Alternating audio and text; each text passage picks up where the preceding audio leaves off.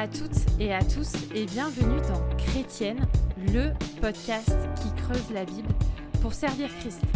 Je suis Aurélie Bricot et je suis ravie de vous accueillir pour un nouveau podcast en compagnie de deux grandes dames de l'autre côté de l'océan Atlantique.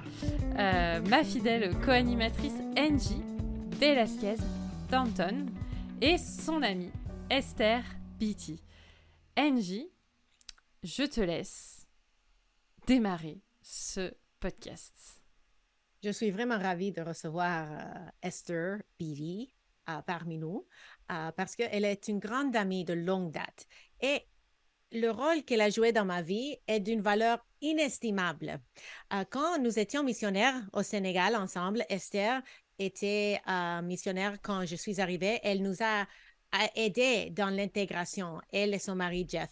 Et ils étaient tellement une bénédiction pour nous. Et Esther est infirmière. Donc, quand euh, j'étais enceinte, je lui parlais euh, du fait que j'aimerais que quelqu'un m'accompagne, à part Dan, à, l'heure de mon accouchement. Et elle s'est portée volontaire.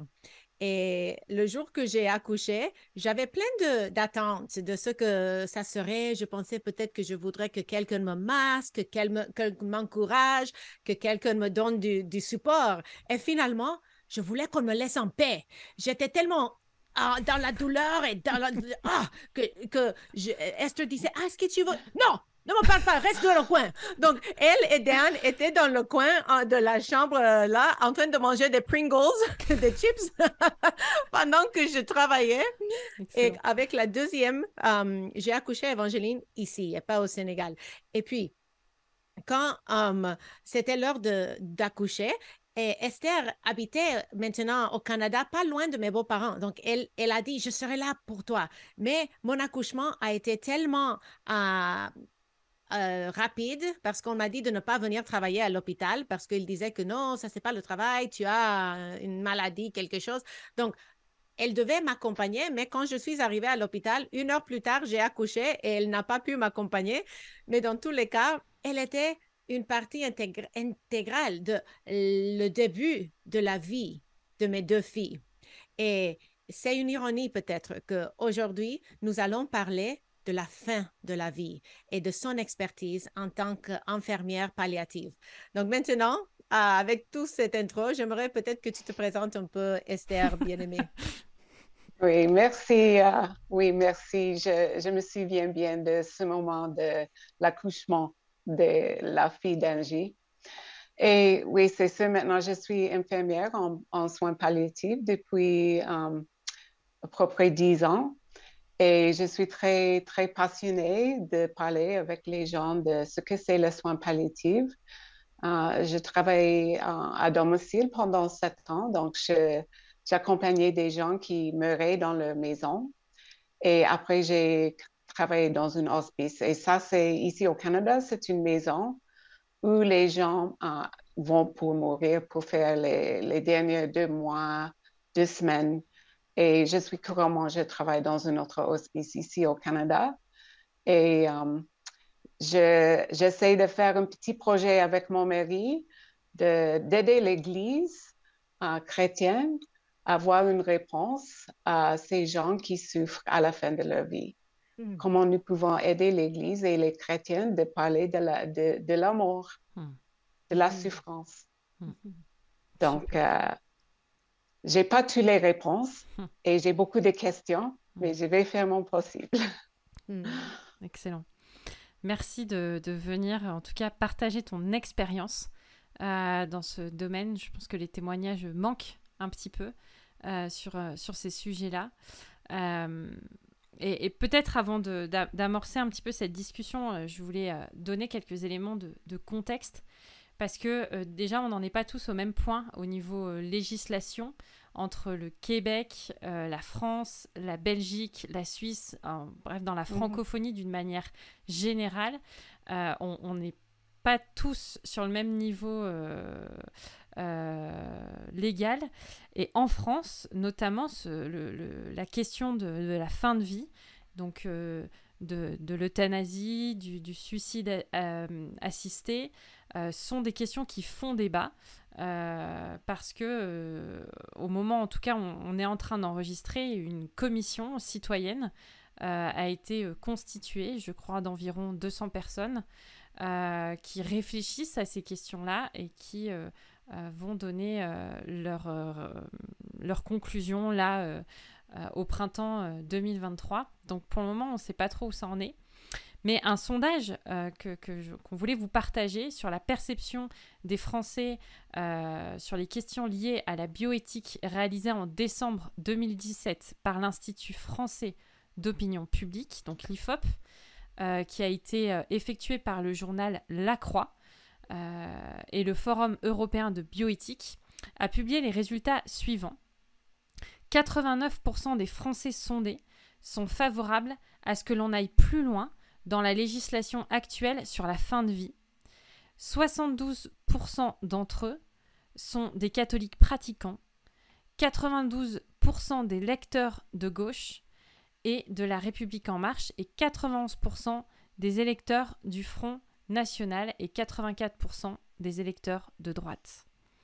71% des Français sondés se prononcent en faveur de la législation de l'euthanasie, dont 56% des catholiques pratiquants, 79% des électeurs de la République en marche, 70% des électeurs de gauche, 71% de ceux de droite et 73% de ceux du Front national. Alors on n'est pas là pour faire euh, de la politique, mais 42% des Français sondés se prononcent en faveur de la législation du suicide assisté. Ce qui montre que quand même une grosse proportion euh, des Français en tout cas sont euh, interpellés par ces questions, se sentent concernés par ces questions. Et même si on a quand même tendance, et on l'a vu pendant la pandémie, à, mettre de côté tout ce qui concerne les questions de, la mort, de la souffrance et de, la fin de vie. Euh, on, a du mal à en parler. Les Français, en tout cas, se sentent concernés par ça. On le voit dans ce sondage. Et je pense qu'au Canada, c'est exactement la même chose.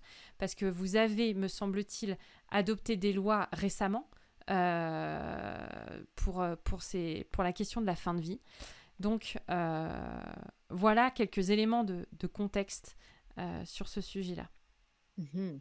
Et euh, nous aimerions que tu nous dises un peu plus sur le contexte canadien. Mais avant, je voulais savoir, Esther, si ça se parle en Afrique francophone, car nous avons des auditrices, auditeurs en Afrique francophone et j'imagine que c'est impensable dans le contexte africain de, de tuer nos aînés. Mais est-ce que tu sais si c'est en cours de discussion de, de légaliser la l'euthanasie en Afrique francophone avant que tu nous parles du contexte canadien? Euh, je ne pense pas parce que pour, euh, bon, je sais que les gens s'intéressent parce que dans chaque euh, session que j'ai fait avec dans l'entraînement de soins palliatifs, les gens nous posent, nous posent des questions. Tu parles du Sénégal, quand tu as fait Oui, au Sénégal, oui, les gens nous posent des questions. Mais je pense que pour eux, c'est très clair et c'est un péché et on ne va jamais voir ça ici. Mhm. Que ce soit des musulmans, que ce soit des catholiques, que ce mhm. soit des évangéliques, leur vision du monde ne leur permet pas de penser à mettre à, mort un, aîné parce qu'il euh, il souffre, parce qu'il est whatever. Mhm. Oui, oui. OK. Et est-ce que tu peux nous parler un peu de, du contexte du Québec ou bien du Canada en général? Bon, je pense qu'au Québec, c'était légalisé dans l'année 2015. C'était avant le Canada. Le Québec a, hmm. commencé le 2015. Hmm. Et euh, euh, selon les statistiques, il y a 7000 morts entre euh, le 10 décembre 2015 et le 31 mars 2021. Hmm. Donc, moi, personnellement, j'avais une expérience au Québec en 80, c'était avant la naissance de ma fille. Et je travaillais dans un hôpital où il y avait une. Um, il y avait les. c'est comme une recette à la mort avec les, les injections de morphine. Mais ce n'était pas encore légalisé, mais je sais que les gens l'ont pratiqué là où je travaillais. Je ne peux pas dire où je travaillais, mais j'ai vu ça dans le 89. Hmm. Um, mais je sais que euh, j'ai de voir la différence entre le Québec et le Canada et je pense que ce que j'ai trouvé, c'est le Québec aussi a, a changé. Au début, c'était seulement pour les personnes qui avaient une maladie euh, incurable. C'était une maladie qui va terminer la vie. Mais ils ont changé ça en 2000, je pense que c'était 2019, parce qu'il y avait deux personnes au Québec qui avaient les maladies euh, euh, incurables, mais pas les maladies qui, qui allaient prendre leur vie. C'était comme l'arthrite ou fibromyalgie, mm. qui, qui, ont dit que c'est pas juste, qu'ils n'ont pas le droit. Euh, parce qu'il faut, il faut savoir que les gens vont dire que c'est un acte de compassion mm. et c'est une façon de diminuer la souffrance. Les gens ne disent pas que c'est tuer. Les gens ne disent pas que c'est... Ils disent que c'est un acte de compassion. Mm. Et c'est un acte d'aider les gens à mourir dans la dignité. Donc, euh, je sais, en 2019, ils ont élargi les, critères et à ce moment, les gens qui, qui, ont les maladies qui ne sont pas terminales ont, ont l'accès. Mm. Bon, rentrons dans le fond du sujet alors, car tu commences déjà à, nous introduire.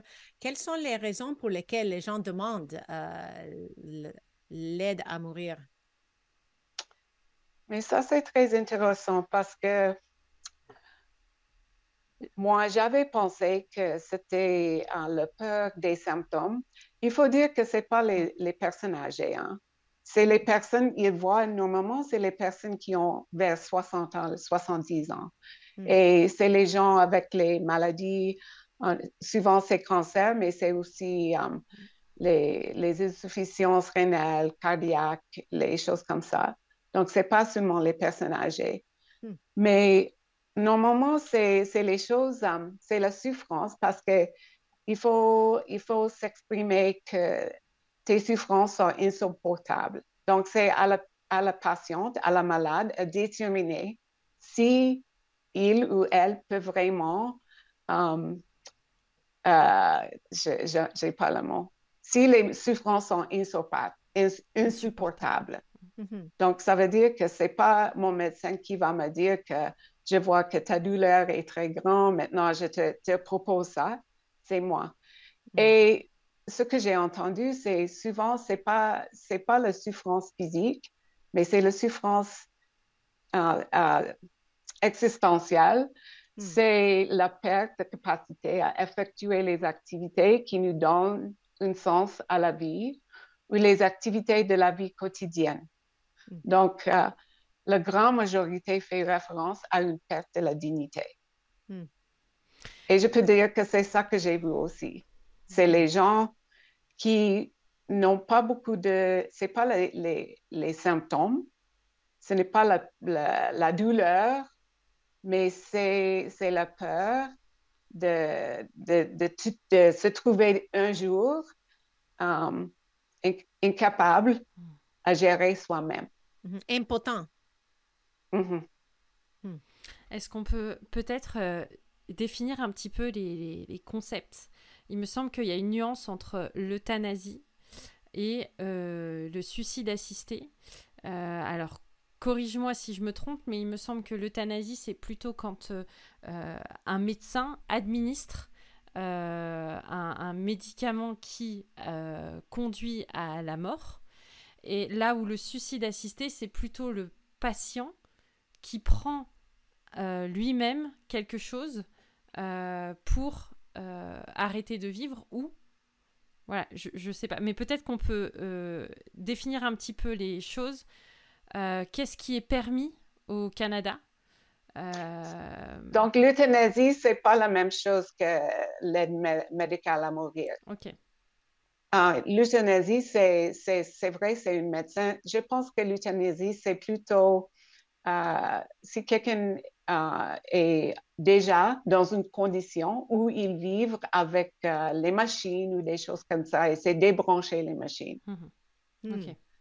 Tandis que l'acte médical, c'est une médecin qui nous donne le médicament. C'est vrai qu'on peut le prendre aussi. On a un choix au Canada. Euh, le médecin peut nous prescrire les médicaments qui vont terminer la vie, mais la plupart des gens n'aiment pas ça parce que ça, ça peut prendre 24 heures avant d'aller. Ah, tandis que si on a une injection, ça va prendre trois minutes. Hmm. Mais c'est les, les, médecins qui font ça la plupart du temps. Et au Québec, c'est seulement les médecins, mais dans l'autre euh, part du Canada, c'est les infirmières euh, pratiques euh, qui peuvent faire ça aussi. Je ne sais pas comment dire nurse practitioner. Nurse practitioner. Mm-hmm. C'est une infirmière qui a un autre niveau qui peut prescrire les médicaments, qui peut faire ça aussi. Mais au, Québec, c'est que les médecins. Hmm. Et toi, tu aurais le droit, mais tu ne le fais pas. Mais tu es nurse practitioner, non? Non, non, non, je ne suis pas. Je, n'ai pas le droit. Et, tant mieux, um, tant mieux. Comme ça, tu ne seras pas pressionné de faire quelque chose. et, je suis très... Um, pour les infirmières, l'école des infirmières ne nous a pas exigé. Je peux, je peux, euh, je peux dire que à cause de ma, de ma foi, mes convictions, je ne peux pas être impliquée. Donc, pour moi, pratiquement, je ne vais pas mettre une perfusion à une personne qui va recevoir ça. Hmm. Parce que pour moi, ça, c'est pas aider la personne, c'est tuer la personne. Je, peux pas être, je ne veux pas faire partie à ça. Hmm. Hmm. Mais je peux parler avec des gens. Si les gens me posent des questions, je n'ai pas le droit de ne pas expliquer comment c'est au Canada, mais je ne suis pas obligée d'être avec eux dans la chambre euh, quand on fait ça. Hmm.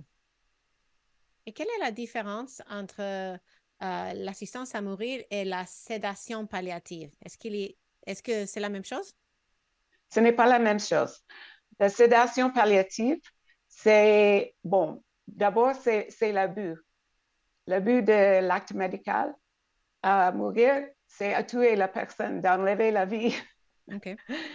Et le but de la sédation palliative, c'est de diminuer la souffrance. Et, et normalement, on ne peut pas avoir accès à la, sédation palliative jusqu'à la fin de vie. Donc, peut-être la dernière semaine ou le dernier jour, on donne les médicaments qui font s'endormir la personne. Donc, ils ne sont pas au courant de ce qui se passe mais ils sont toujours vivants. Hmm. Et c'est ceux qui vont mourir dans deux semaines s'ils ne mangent pas ou ni boire. Mais ça, c'est dans les situations très graves où on a tout essayé d'enlever la douleur, les respirations, tous les problèmes, et on ne peut rien faire. Donc, c'est la dernière chose qu'on va faire, mais ce n'est pas enlever la vie. Mais ça, on n'a pas le droit d'avoir accès jusqu'à la fin de vie. Tandis qu'avec l'acte médical à mourir, on peut l'avoir un an ou bien, ou bien, deux ans avant vraiment le, mort. Donc, on peut être en santé. On peut être en bonne santé, dans un sens. Donc, euh, on voit les gens qui sont, qui, qui marchent, qui mangent, qui, qui, qui jouent avec leur famille, qui décident que je ne veux plus vivre ou je ne peux arriver à cet stade. Donc, euh, je veux aller euh, avant. Donc, est-ce que. Vas-y. Oui, ça va. Est-ce que j'ai bien euh, compris que maintenant, même ceux qui sont affligés de maladies mentales ont le droit de demander l'aide à mourir? Non, pas encore, mais c'est ça qu'ils voulaient faire le 20 en mars. Hmm. Mais ils ont reculé ça pour l'année prochaine. OK. Mais c'est possible euh, qu'on arrive à cela. Oui, on va y arriver. Hmm. Hmm. Euh, c'est quelque chose, oui. Comment ça, comment ce, changement, est-ce que tu as vu euh, un changement particulier dans le, corps médical quand cette loi est arrivée? Euh, comment est-ce que les médecins ont pris euh, ce changement-là? Est-ce que ça a suscité des tensions? Est-ce qu'un voilà, est-ce que est-ce qu'il y a des préoccupations particulières? Est-ce qu'il y a des médecins qui refusent? De, pratiquer ce genre Est-ce qu'ils ont le droit de refuser mm-hmm. déjà? Et puis oui, et puis peut-être toi aussi personnellement, comment est-ce que, puisque tu travailles dans ces unités-là, est-ce que voilà, il y a des discussions qui sont quand même possibles sur, sur ces sujets-là avec les patients ou même avec des collègues? C'est un débat qui est, c'est un sujet qui est très sensible. Et c'est maintenant, c'est depuis 2016. Donc, je pense qu'il y a toujours un débat parce que les, les médecins en soins palliatifs disent que c'est contre euh, la définition de les soins palliatifs parce que les soins palliatifs, ce n'est pas euh, euh, déterminer la fin de vie. C'est pour soulager les symptômes et pour donner une qualité de vie. Mais il y a des problèmes parce qu'il y a des médecins qui ne veulent pas euh, le faire. Il y a trop de demandes. Il y a plus de gens qui le veulent. Donc, les médecins n'ont pas le droit de, comme moi, comme étant euh, infirmière en, Ontario, mais en Ontario, les médecins n'ont pas le droit de ne pas s'impliquer dans le sens que si je suis un médecin et quelqu'un veut ça et je, je c'est contre, contre ma conscience, je dois le référer à quelqu'un qui va faire ça. Mais il y a beaucoup de problèmes aussi avec les lieux et hmm. où est-ce qu'on va faire ça? Et les soignants en, soins palliatifs ont peur que le gouvernement va prendre de l'argent qui est, qui est destiné pour les soins palliatifs pour faire ça, parce que ça, c'est moins cher à gérer. Et qui, prend les lits dans les, dans, dans les hôpitaux qui étaient euh, désignés pour les soins palliatifs. Maintenant, ils vont changer ça pour faire ça. Et euh, je sais que c'est très difficile pour... Je, je connais une, euh, une infirmière qui faisait ça et qu'elle ne pouvait plus parce que c'était pas parce qu'elle était contre ça, mais elle disait qu'il y avait trop de demandes et elle ne, elle ne, pouvait plus. Il y avait trop de personnes qui voulaient ça. Mm. Donc, euh, Um, mais le problème, c'est aussi um, les hôpitaux religieux qui disent qu'on ne peut pas faire ça ici. Et maintenant, il y a des gens qui font la pression sur les hôpitaux, les établissements religieux, parce que ce n'est pas gentil à forcer quelqu'un à transférer à un autre hôpital. Ou... Il y a beaucoup de problèmes avec ça. Hmm. Donc, euh, Là où je travaille, on a fait ça il y a trois semaines, mais je, ne pose pas des questions parce que c'est trop émotionnel. Hmm. Um, j'ai lu un article, ou j'ai vu un article dans le journal qui, um, dis-moi si c'était du clickbait, uh, mais en tout cas, l'article parlait d'un homme qui avait besoin de, l'assistance. Il, il, avait besoin qu'une infirmière ou quelqu'un, un préposé de la santé, quoi que ce soit, vienne l'aider parce qu'il il avait un, le truc pour... Euh, il ne pouvait pas aller aux toilettes tout seul. Il avait mm-hmm. besoin d'un sac pour sortir ses déchets. Euh, je ne sais pas comment dire en français, mais en tout cas, la personne qui l'a appelé euh, pour dire, s'il te plaît, quelqu'un doit venir m'aider, la personne lui a dit, est-ce que ce n'est pas mieux que je t'envoie quelqu'un pour t'aider à mourir? Um, et, c'était l'idée qu'il est un fardeau à un système de santé publique qui dépense trop d'argent sur des personnes qui ne, veulent, qui ne valent pas la peine. Est-ce que ça dégénère à tel rythme que bientôt on va à mettre un, numéro de dollars et de centimes sur la tête de chaque être humain pour déterminer si ça vaut la peine de le soigner? Ou est-ce que mm-hmm. c'était un peu exagéré, euh, cette histoire-là? Je ne sais pas, Angie, j'ai vu un article ici sur le journal qui disait combien le système peut sauver l'argent épargné si on commence à, faire ça. Donc, je ne sais pas. Je mm. sais avec mon, avec, euh, mon beau-père, um, il avait, il a 96 ans. Et bon, il est chrétien. Et euh, bon, pour lui, il n'a pas une maladie qui va, qui va lui prendre la vie. Mais il est fatigué parce qu'il a déjà 95 ans, 16 ans. Donc, il avait un petit problème et je l'ai accompagné à l'urgence, la salle d'urgence. Et je disais à l'infirmière qui était là, oui, mon beau-père, il est, il est fatigué, il a 95 ans. Et la première chose, la, première question il m'a posée, est-ce qu'il a pensé à faire ça? Hmm.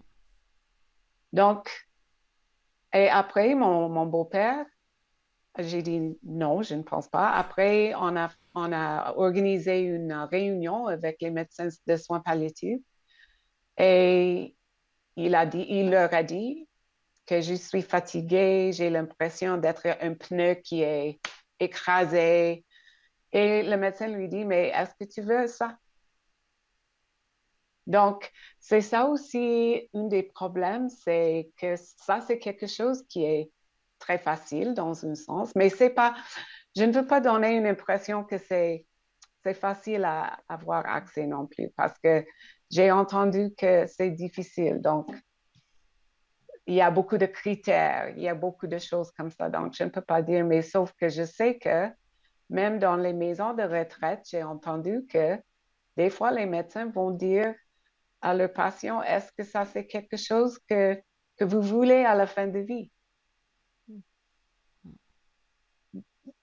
Parce qu'on a le droit ici au Canada, l'avoir accès. C'est le droit maintenant.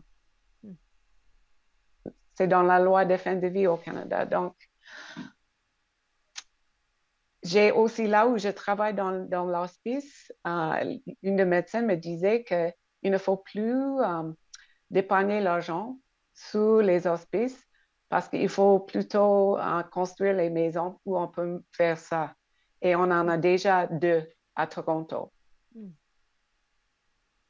Wow. Et, et c'est moins cher, hein? c'est beaucoup moins cher. Le poison, c'est plus, c'est moins cher que la nourriture, là aussi.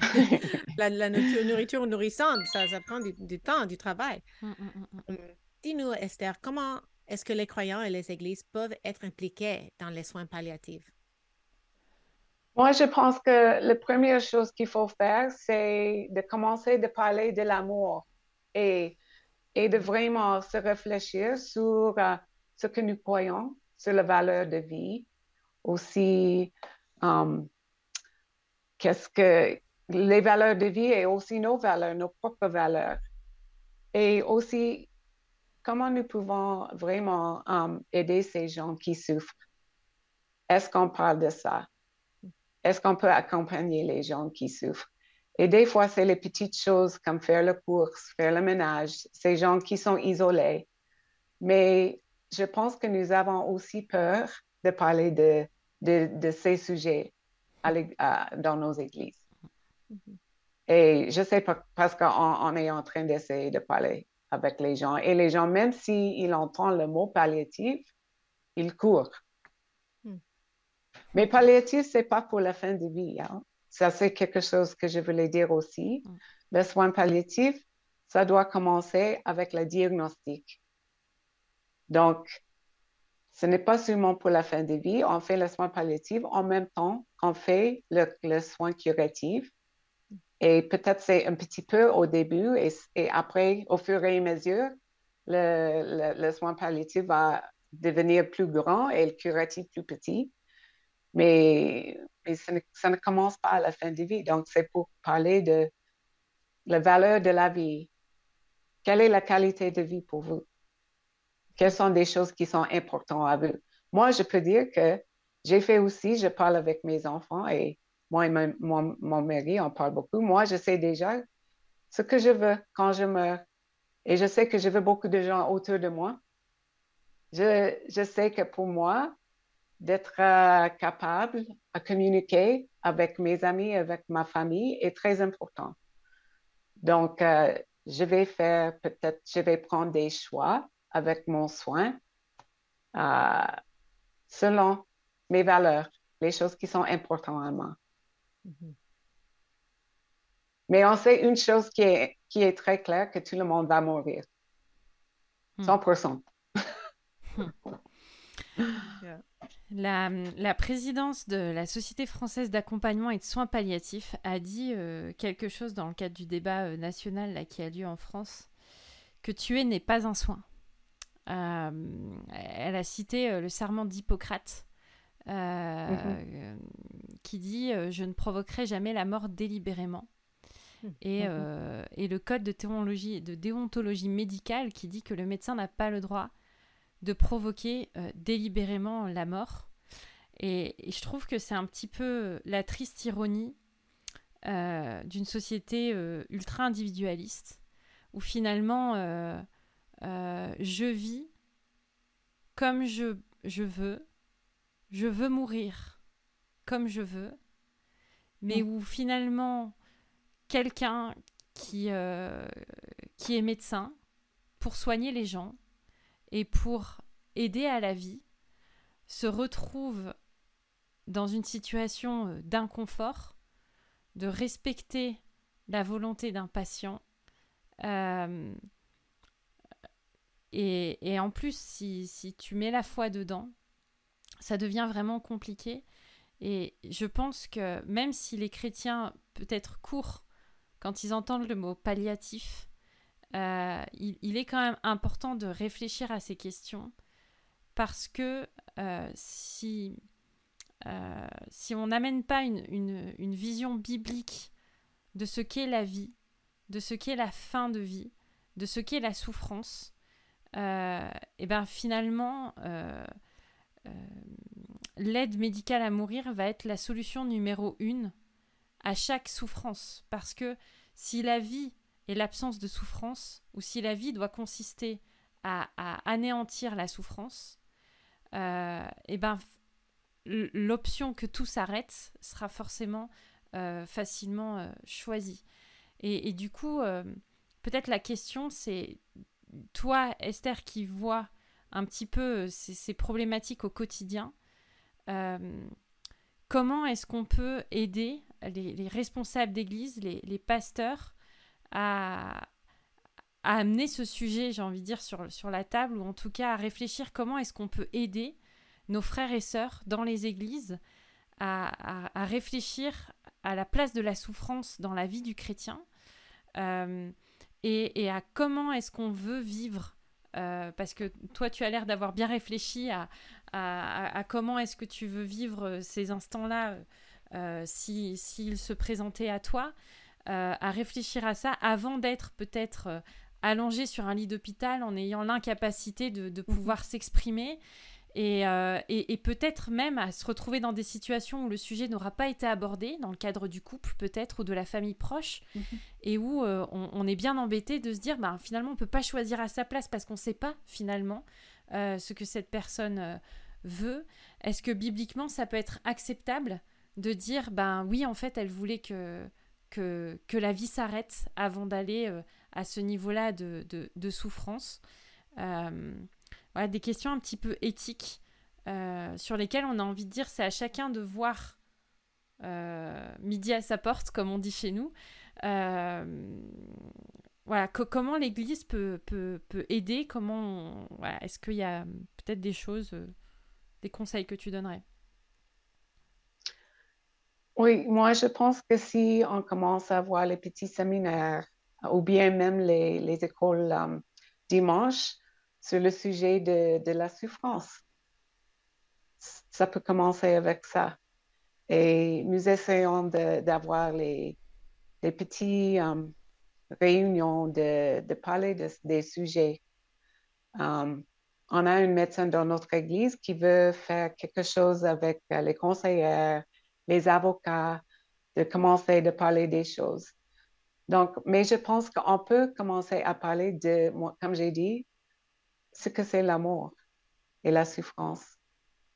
Hmm. Et même avec nos enfants, nos adolescents, et la valeur de la vie.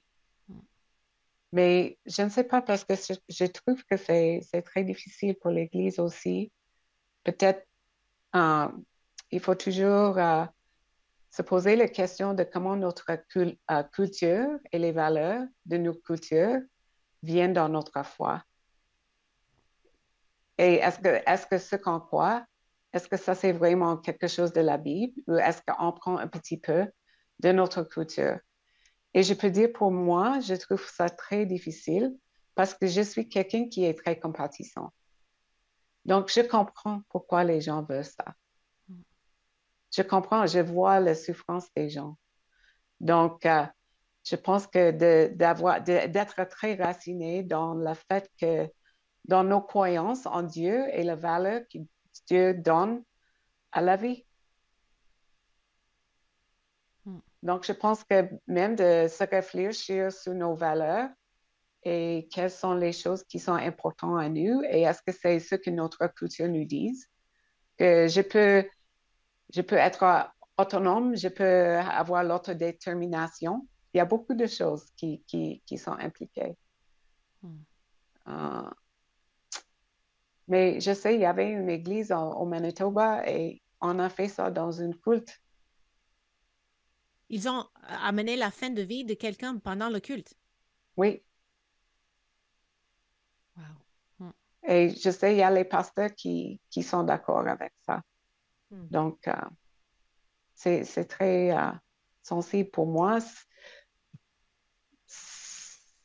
C'est de vraiment nous poser toujours la question de est-ce que ce que je crois, est-ce que ce que je pense, c'est, vraiment raciné dans la Bible et aussi dans ce que je, je sais que qui est Dieu. Mm-hmm. Et je ne crois pas que Dieu aime la souffrance.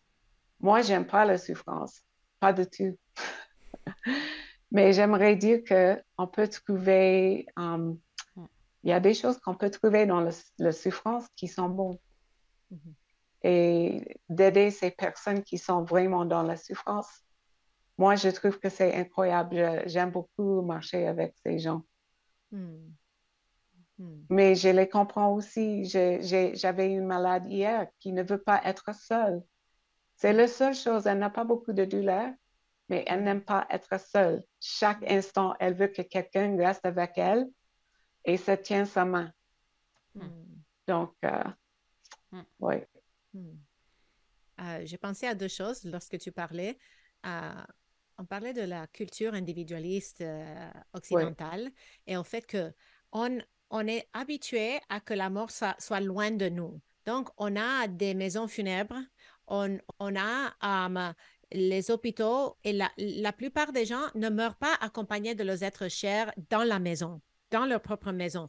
Et quand on pense à, ce qu'on a vécu au Sénégal, on voit combien la mort était plus proche. Donc, euh, je suis certaine que tu aurais des témoignages semblables au mien, que notre aide ménagère Germaine, elle a perdu son frère et c'est elle qui a préparé son... Et il était jeune. C'est elle qui a préparé son corps elle-même, elle, l'a, elle, lavé, elle l'a vêtu, elle l'a mis, elle a, avec l'aide des autres, elle l'a mis dans, dans le cercueil. C'est impensable pour un occidental. Mais je pense que une des raisons que c'est impensable l'aide médicale à mourir dans euh, l'Afrique et dans d'autres contextes non occidentaux, c'est que les, les gens sont plus communautaires et ils sont aussi plus personnes de foi aussi, bien évidemment, mais ils, sont, ils ont déjà compris plus par rapport à la mort que nous, qui, mm-hmm. et à tout prix, nous nous éloignons des réalités et nous ne voulons pas en parler. Et je pense que ce, ce, que tu dis est tellement vrai par rapport à la souffrance. Et je pense à un de mes versets préférés en 2 Corinthiens 4, versets 16 à 18, qui, qui Paul euh, parle de la souffrance et il mm. dit, c'est pourquoi nous ne perdons pas courage, même si notre homme extérieur se détruit. Notre homme intérieur se renouvelle de jour en jour, car nos légères afflictions du moment présent produisent pour nous, au-delà de toute mesure, un poids éternel de gloire, parce que nous ne regardons pas aux choses visibles, mais aux choses qui sont mm-hmm. invisibles, mm. car les mm-hmm. choses visibles sont passagères et les invisibles sont éternelles. Donc, si, si mm-hmm. nous, nous aidons nos disciples dans l'Église à comprendre que la souffrance nous prépare pour une, éternité de gloire mm-hmm. et que relative au poids de cette gloire et à la durée de cette gloire, notre souffrance est momentanée et légère. Cela peut nous aider à faire face à cette souffrance. Et je, je le dis maintenant, debout, en bonne santé et capable de, de prendre les décisions pour moi-même. Et mm-hmm. ce que je prie, c'est que je sois en mesure de vivre ce qui sort de ma bouche lorsque ça sera mon tour. Euh, mais c'est en connaissant la parole de Dieu et en nous enracinant dans ses promesses que nous pouvons préparer les autres à, faire face à ces réalités aussi, n'est-ce pas? Je pense. Moi, j'aime beaucoup le verset en Romains 14, 8. Si nous vivons, c'est pour le Seigneur que nous vivons. Et si nous mourons, c'est pour le Seigneur que nous mourions. Hmm. Nous appartenons au Seigneur. Hmm. Donc, euh, personnellement, mais une chose aussi, je sais que les gens meurent comme ils vivent. Donc, euh, personnellement, je veux, je veux si, si c'est mon tour, je, je, veux le faire pour le, le, Seigneur. Et je ne crois pas que d'avoir quelqu'un qui me, qui me tue, c'est vraiment pour le Seigneur. Mm-hmm. Parce que c'est tué. Hein? Mm-hmm. J'ai beaucoup apprécié, j'ai entendu une médecin qui, qui a parlé de comment elle a fait, comme avec, euh, parce que c'est contre l'hypocatrique, mais elle a dit que pour elle, c'était très difficile, mais au fur et à mesure, elle a constaté ce qu'elle fait, c'est avec la loi du Canada et c'est légalisé. Et pour elle, c'est un acte de compassion, mais elle dit que je tue les gens. Et je, l'aimais beaucoup parce que je suis allée la voir parce que je voulais voir quelqu'un qui fait ça. Et ce que j'ai vu, c'était une femme avec beaucoup de compassion, qui était très douce, qui disait que je fais ça parce que je veux aider les gens. Et c'est difficile, c'est très difficile, il ne faut pas penser que ces gens courent et c'est quelque chose qui prend beaucoup de temps, de réflexion. Et euh, elle a écrit un livre, mais, mais ce qui m'a beaucoup touchée, c'était, elle a dit, elle a constaté que oui, c'est vrai, je tue les gens, mais elle a fait ça avec compassion. Hmm. C'était intéressant. Je pense que euh, beaucoup de discussions éthiques reviennent à, au reniement de l'image de Dieu dans l'être humain. Que ce mm-hmm. soit l'avortement ou que ce soit l'euthanasie ou l'aide médicale à mourir, euh, le jour que nous nous sommes dévestis de la conviction que nous sommes des êtres humains créés à l'image de Dieu, nous avons, euh, nous nous sommes fait des dieux nous-mêmes. Donc, mm-hmm. cette femme, elle peut être compatissante. Et, et si je connaissais pas le Seigneur, peut-être que je serais du même avis qu'elle. Mais si je tue quelqu'un, je me mets à la place de Dieu parce que c'est lui qui donne la vie et c'est mm-hmm. lui qui la ôte. Euh, et l'être humain est précieux et nous ne sommes pas comme des animaux. Euh, nous pouvons manger de la viande, nous pouvons euh, tuer une moustique qui donne le, paludisme, mais nous ne pouvons pas tuer un être humain parce que la Bible est claire à ce sujet. Mais malheureusement, quand on ne croit plus dans l'imago Dei, le fait d'être créé à l'image de Dieu, selon Genèse 1 et 2, euh, nous, nous rentrons dans un, vide dans lequel c'est un peu le survival of the fittest, la survie des, des plus forts, mm. comme, comme a dit Darwin. Et c'est c'est triste, mais c'est quelque chose que l'Église a la responsabilité de continuer à enseigner et, et mm-hmm. renforcer euh, pour chaque génération. Je pense qu'il y a aussi un problème de, de, du fait que dans les églises aujourd'hui, il n'y a, y a, pas de place pour la maladie. Il y a pas en, mhm. tout cas, sur le long terme, tu vois, souvent quand même, on, se rend compte que les gens qui passent par des périodes de souffrance, euh, et ben pendant un temps on va prier pour eux, pendant un temps on va les soutenir, pendant un temps on va, les visiter, puis en fait ça va s'essouffler. Et puis, euh, et à un moment donné, euh, moi je le vois parce que dans notre église, on a des personnes qui, qui avancent en âge et qui commencent à avoir des difficultés pour ne serait-ce que juste assister au culte. Et, et, ça leur manque beaucoup de pouvoir se réunir avec les frères et sœurs. mais quelle valeur on donne à ces personnes-là? Est-ce mhm. que c'est parce qu'on ne peut plus assumer un service dans l'église qu'on n'est plus dans l'église?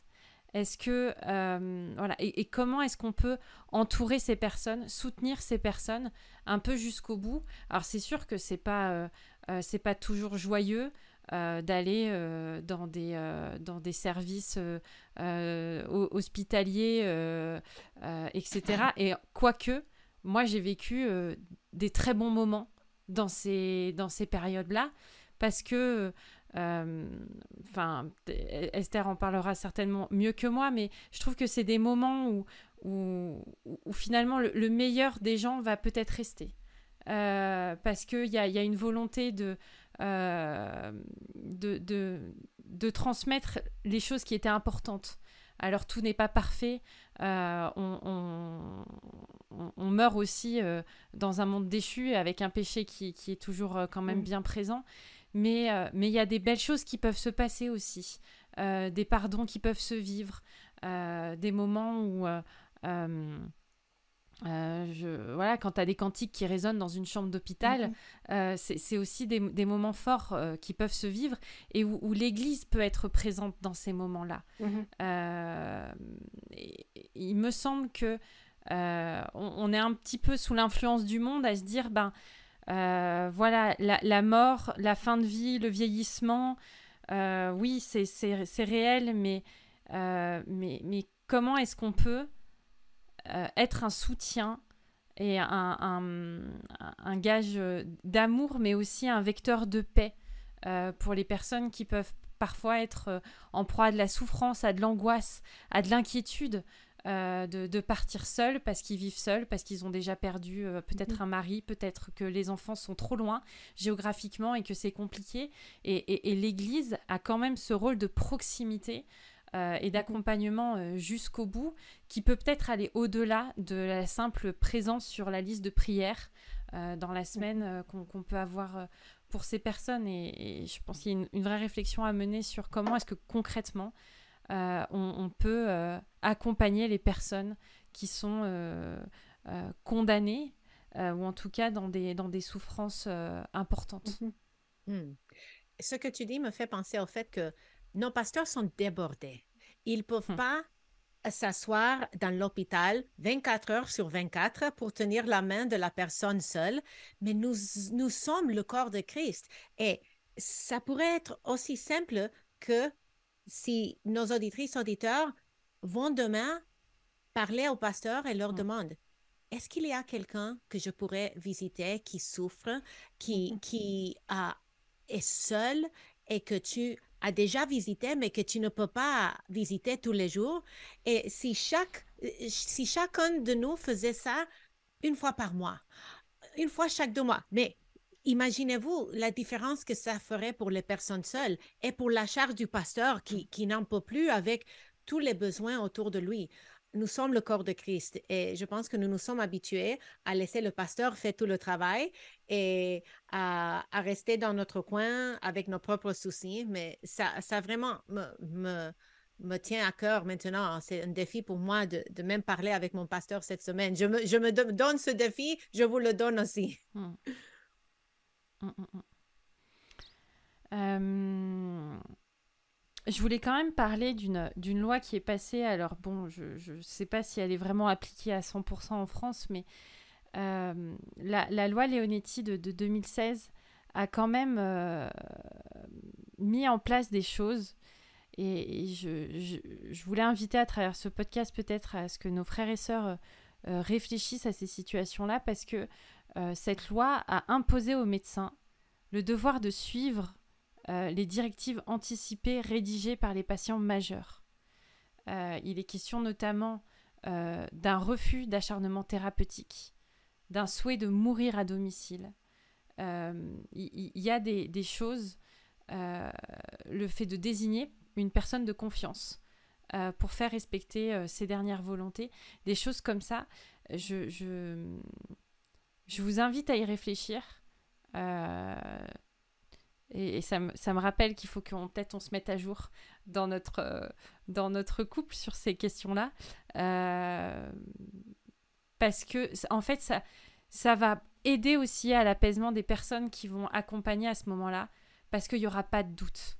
Voilà, on, mhm. saura ce qui, ce qui va faire plaisir à la personne, euh, d'avoir des visites, mhm. d'avoir voilà, des, des, choses comme ça. Donc, il faut en parler. Et même si au début, c'est euh, en bafouillant, en hésitant, euh, etc., de, parler, ça aide aussi à, avancer en, apaisement sur ces, sur ces questions-là. Mhm. Est-ce que tu aurais des, livres euh, qui, parlent un peu de ce sujet ou pas à, recommander, à suggérer? J'ai des livres en anglais seulement. Vas-y. Parce qu'on a des auditeurs qui parlent anglais. Mais envoie-nous les, livres que tu recommandes. Je vais vous envoyer, oui. Parce que même euh, on, a, on a quelque chose, mais je pense que ça c'est en français aussi. Um, c'est pour les pour l'Église et il y a des questions, il y a les discussions euh, mm-hmm. sur le sujet et mm-hmm. ça peut aider l'Église à avoir les discussions. Je peux vous envoyer des, des livres. Euh, nos collègues à Tout pour sa gloire, Raphaël Charrier et euh, Matt Giralt, ils animent un podcast qui s'appelle Memento Mori, que, qui parle de euh, vivre euh, le présent en tenant compte euh, la fin ou quelque chose comme ça. En prenant la fin comme point de départ. C'est ça, merci. Ah, mais ils, ils, ont fait un épisode où ils parlaient précisément d'un de, sujet, pas de l'aide médicale à mourir, mais en tout cas, ils ont parlé de la mort et ils avaient un livre qu'ils recommandaient qui était écrit par un pasteur, un théologien ou quelque chose, mais qui était très pratico-pratique sur comment parler de la mort et comment mm-hmm. Nos êtres euh, chers et nos disciples, les disciples dans l'Église locale. Donc, je vais me renseigner parce que ça serait important de, de, de, partager une ressource, même si c'est en anglais. Oui, carrément. Mhm. Oui, oui.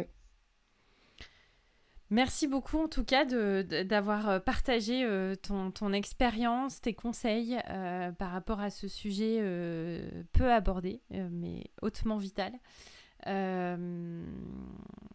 Que notre Seigneur euh, te bénisse dans ton implication dans, dans ces services euh, où il y a, la lumière a besoin de briller, euh, mm. définitivement.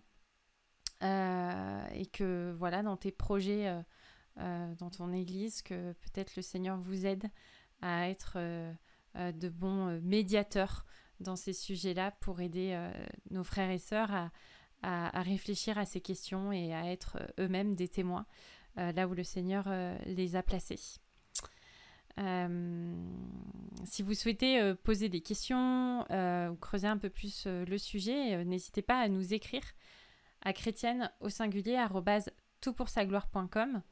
Vous pouvez aussi partager ce podcast si vous pensez qu'il peut encourager des personnes euh, auxquelles vous pensez ou qui peut peut-être euh, justement être euh, une occasion pour amorcer des discussions sur cette question-là. Avec Engie, on vous retrouve la semaine prochaine pour un nouveau podcast. Et d'ici là, on vous souhaite une bonne journée dans la grâce et la paix de notre Seigneur. Merci mesdames.